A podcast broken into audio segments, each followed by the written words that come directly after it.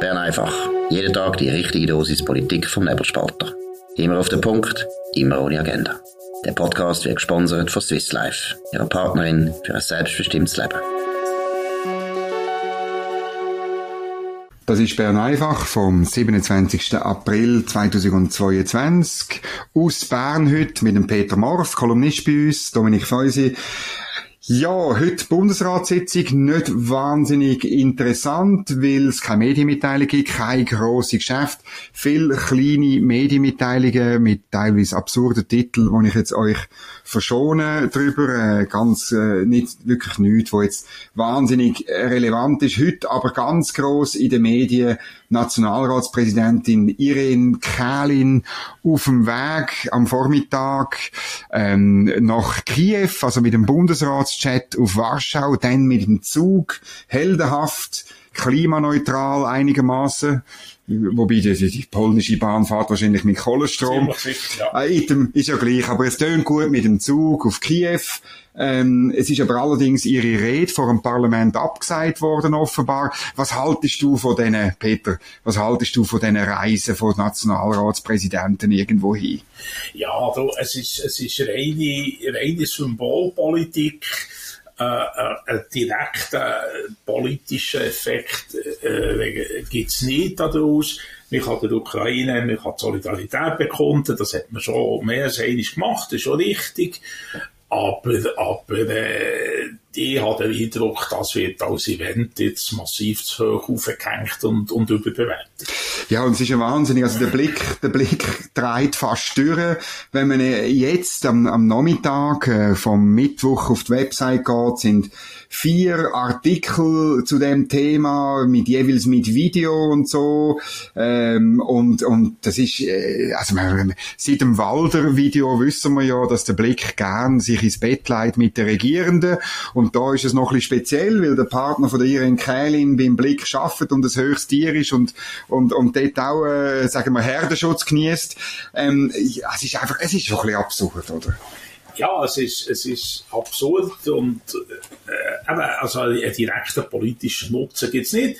Die äh, Kamerädchen, die mit der Reise, die können sich natürlich auch schön, auch schön darstellen. Ich glaube, einigermaßen äh, proportional auf Parteien verteilt. Ich glaube, vier oder fünf Leute, es sind äh, noch Linke dabei, Bürgerliche. Also ist alles schön politisch korrekt und so, wie es gehört aber äh, der konkrete Nutzen ist marginal. Ja, und am Schluss ist es so, dass die, also die Position von der Schweiz ist ja auch ein bisschen schwierig.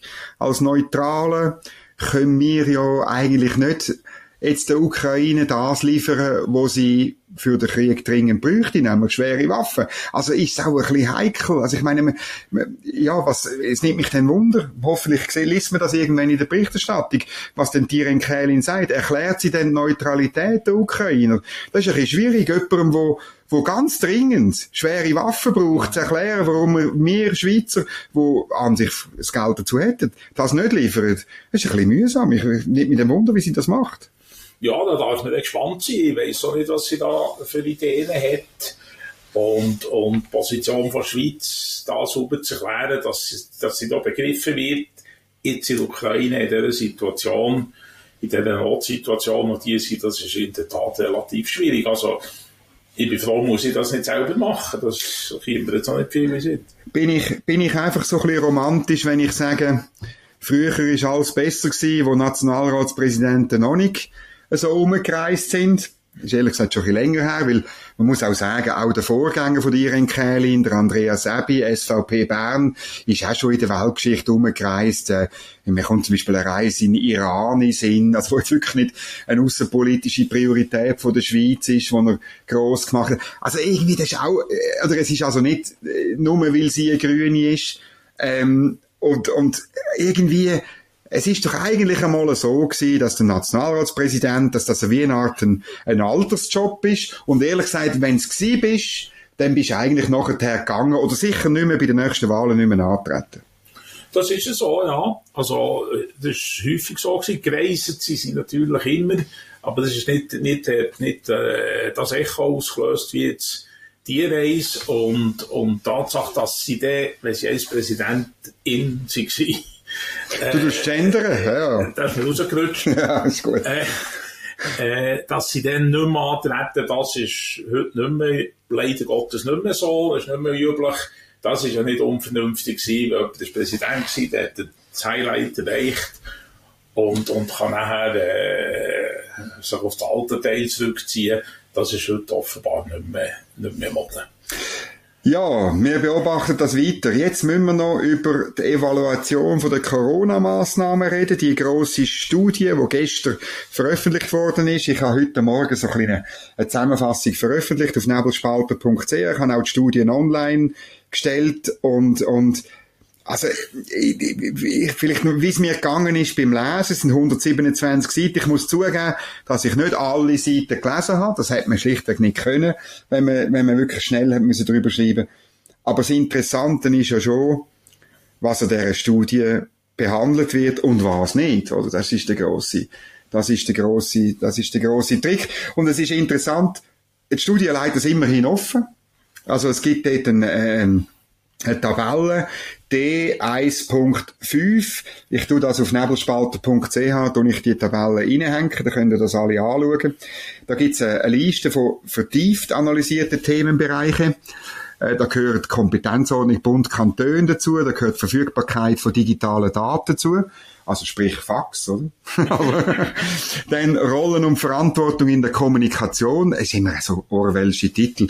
Dann Nutzung fachlicher Kompetenzen von Stakeholdern, das ist wahrscheinlich eben die Wissenschaftler, wo die Studie im Übrigen sagt, man hat am Anfang überhaupt nicht auf Wissenschaftler gelost, oder?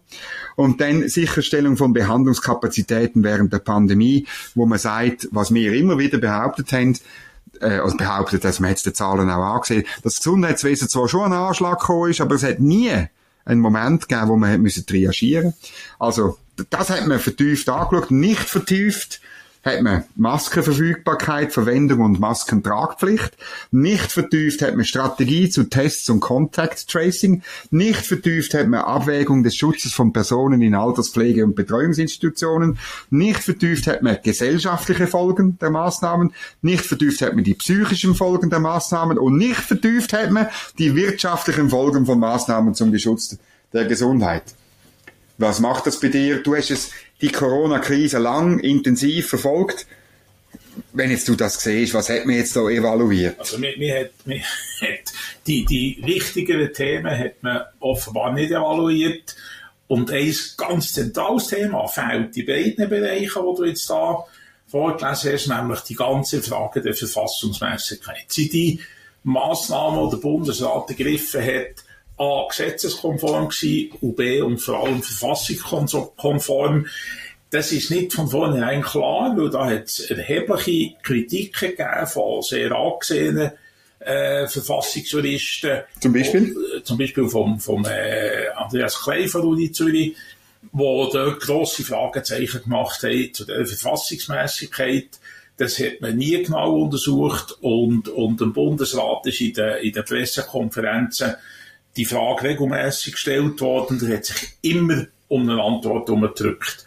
Und das, denke ich, ist ein grosses Manko, gerade mit Blick auf allfällige weitere heikle äh, Situationen, wo man davon muss ausgehen, dass die kommen, müsste genau das halt wirklich auch vertieft. Wie, wie schaust du an? Ich meine, ich habe die Frage gestellt, du hast die Frage auch gestellt in einer Medienkonferenz und eben, äh, es hat nie eine Antwort gegeben, ähm, regelmäßig rote Köpfe dafür, oder? Ja. Und, und auf, irgendwie auf den sozialen Medien bist du zusammengeschissen worden, weil das gefragt ist, obwohl eigentlich äh, alle Menschen ja ein Interesse sollten haben an dieser Frage von der Verfassungsmäßigkeit. Wie beurteilst es du? Also nach, ich bin kein Verfassungsjurist, aber, aber so wie ich das auffasse, für mich hat der Bundesrat da also die Verfassungsmäßigkeit zumindest geritzt, oder?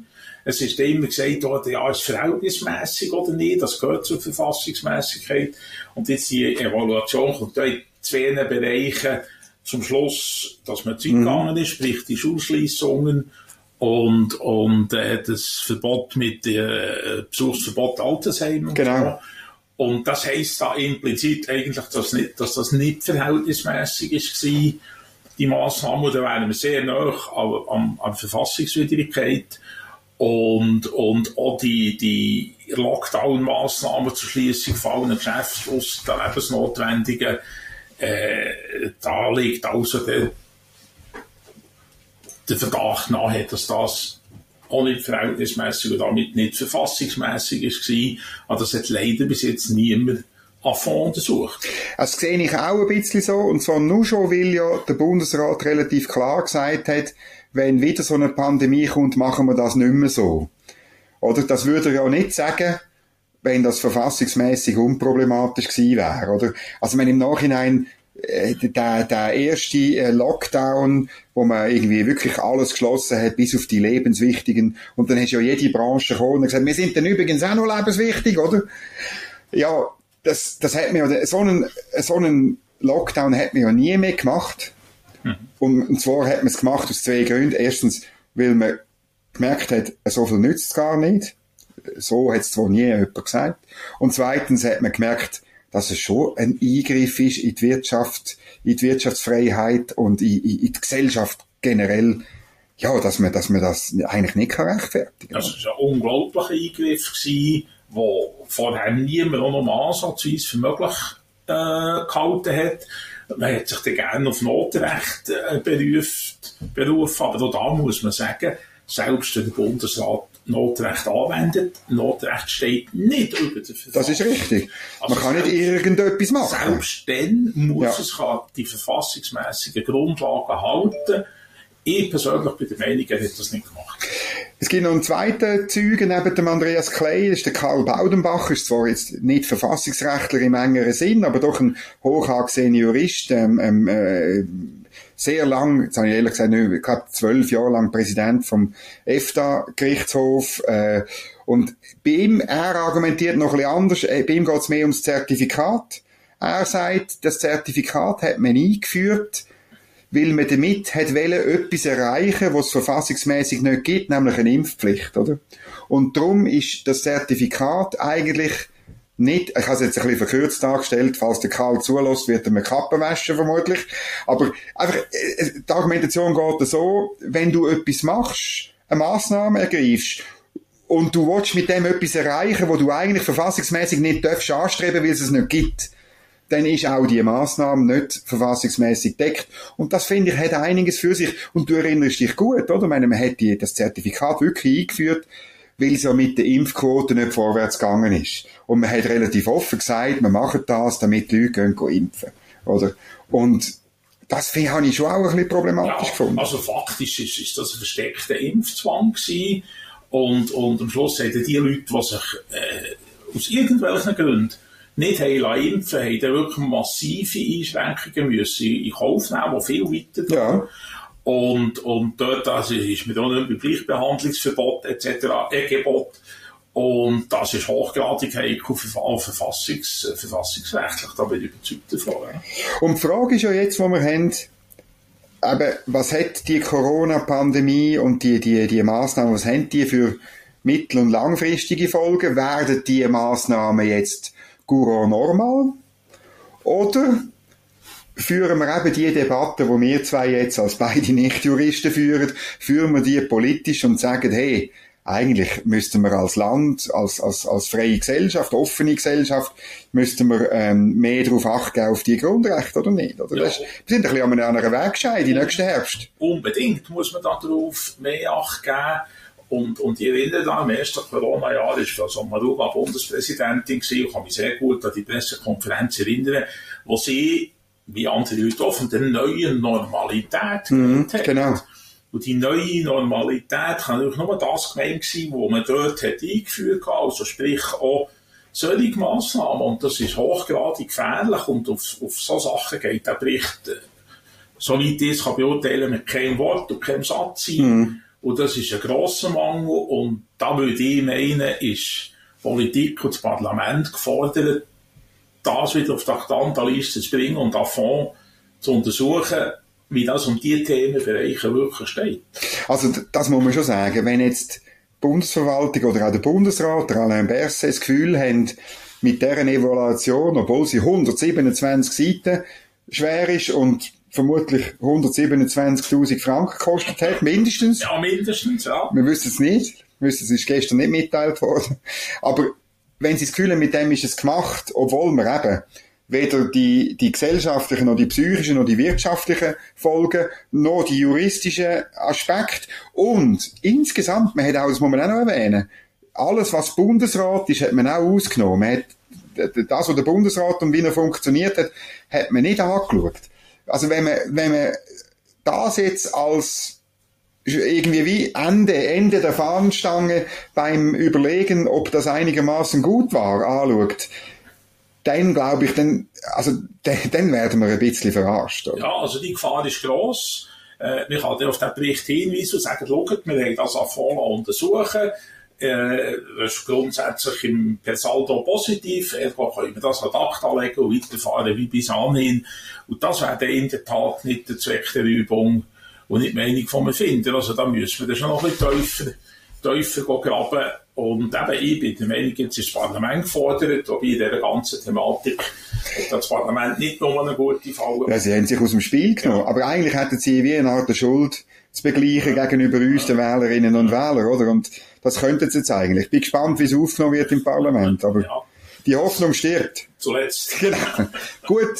Die Hoffnung stirbt auch bei der Klimapolitik. Ähm, gestern äh, am Abend ist bekannt worden, was die Nationalrätliche Kommission äh, mal, ich glaube, das ist die Nationalrätliche Kommission, aus, ausküchelt hat in Sachen Klimaschutz. Ähm, da gibt's einen indirekten Gegenvorschlag zur Gletscherinitiative. Den hat man jetzt äh, ausgearbeitet und ja, das Wesentliche, ähm, vielleicht auch das Plakativste, was dort drin ist, ist eine grosse Subventionierung von Häuslebesitzern, die ihre Gas- oder Ölheizung ausreißen und eine, eine Wärmepumpe oder so etwas äh, machen. Die sollen alle 10.000 Franken bekommen. Das kostet mehrere Milliarden auf mehrere Jahre. Ähm, ja, was ist deine Reaktion? Ja, es ist deprimierend. Also, also jetzt, man, man setzt weiter auf Subventionen Agogo und, und mir hat das Gefühl, niemand hat eine Lehre gezogen aus dem Nein, zum Beispiel zu CO, zum CO2-Gesetz. Letzte Juni. Wo vom Volk ist abgelehnt worden. Ich behaupte vor allem, wegen diesen Subventionstöpfen hätten sollen geschaffen werden und wegen der, Preis, der steigenden Preise. Die steigenden Preise werden wir jetzt so oder so haben. Aus anderen Gründen auch. Aber, aber dass man jetzt da quasi more of the same macht, wie wir schon einmal haben, das ist gerade neu eine Verarschung vom Stimmbürger. Offenbar ist man nicht bereit, die Lehre zu ziehen aus, aus Volksentscheiden. Das ist schon noch verrückt. Ich meine, also sie, es ist halt auch ein bisschen, dass die linksgrüne Klimapolitik auch gefangen ist, weißt in diesen, in, in, in in diesen möglichen Massnahmen. Es gibt dort einen, jetzt dort eine, äh, argumentativ gesprochen oder politisch gesprochen, gibt's halt fast nur die Möglichkeit von Verbot einerseits und dann von derartiger Umverteilung. Und es ist ja fast pervers. Ich meine, das ist eine Umverteilung von unten nach oben. Alle die Mieterinnen und Mieter, soll ich auch Gender, in dem Land, und das ist die Mehrheit in dem Land, traditionell, finanzieren ähm, über ihre Steuergelder, über ihre Abgaben finanzieren dann die neue Heizung von Häuslebesitzern. Das ist noch verrückt. Wie, wie, mich wundern, wie die SP das ihren Anhänger äh, verkauft. Ja, wenn es die SP begriffen hat, dass es so funktioniert, das ist nicht ganz sicher, aber das ist in der Tat so, dass, dass am Schluss äh, äh, eine Mehrheit Minderheit subventioniert und das ist nicht unbedingt eine Minderheit, die es dringend nötig hat. Und, es ist noch, und, und dann noch, muss man auch noch sagen, es gibt ja viele Häuslebesitzer, die das schon gemacht haben. Mhm. Es kommt dann, also es wird ja belohnt, wird ja der, der es bis jetzt nicht gemacht hat. Genau. Das ist noch, noch absurd. Genau, das ist noch eine, eine absurde, eine absurde Geschichte, oder? Und, und man setzt da Anreize, die einfach die falsch sind. Und, und so können wir das Problem nicht lösen und so wird die Schweiz so ganz sicher nicht klimaneutral, weder 40 noch 50, äh, weil es ist einfach nicht zu machen. Das Referendum ist auch bereits angekündigt und ich habe das Gefühl, es, es, es wird wieder so darauf rauslaufen, dass das auch Chancen hat, weil, weil äh, das verstehen das verstehen einfach die Leute nicht, oder? Ja, und es, du, es hat auf jeden Fall Chancen. Und es ist ja so, das hat man beim CO2-Gesetz gesehen, was ans Portemonnaie geht, dort wird der Stimmbürger hellhörig und dort ist er eher bereit, Nein zu sagen. Weil, weil am Schluss ist klar, wer zahlt. Oder?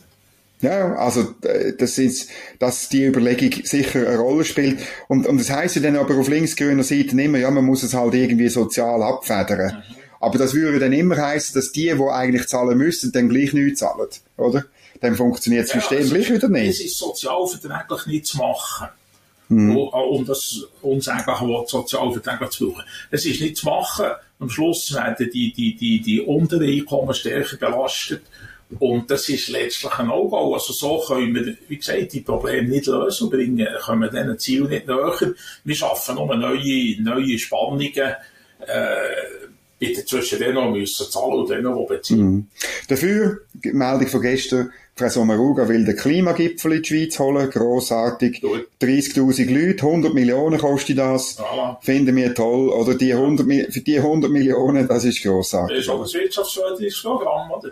Ja, aber, aber weil es Steuergelder sind, das weisst du. Ja ist es, ja, ist, ja. ist es keine richtige ja. Förderung wegen dem Broken Window, aber das tun wir ein anderes Mal besprechen. So, da, da werden dort noch eine Frage stellen, wie klimaschonend der Klimagipfel ist. Oder? Nein, das ist klar, dass er das nicht ist. Das ist äh, pour la Galerie.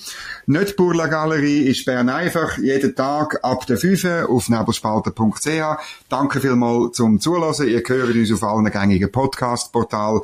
Dünnt uns loben, dünnt uns kritisieren, dünnt uns schreiben. Das ist ganz toll. Wir hören immer wieder interessante Sachen. Vielen Dank fürs Zuhören. Schönen Abend und auf Wiederhören. Das war Bern einfach, immer auf den Punkt, immer ohne Agenda.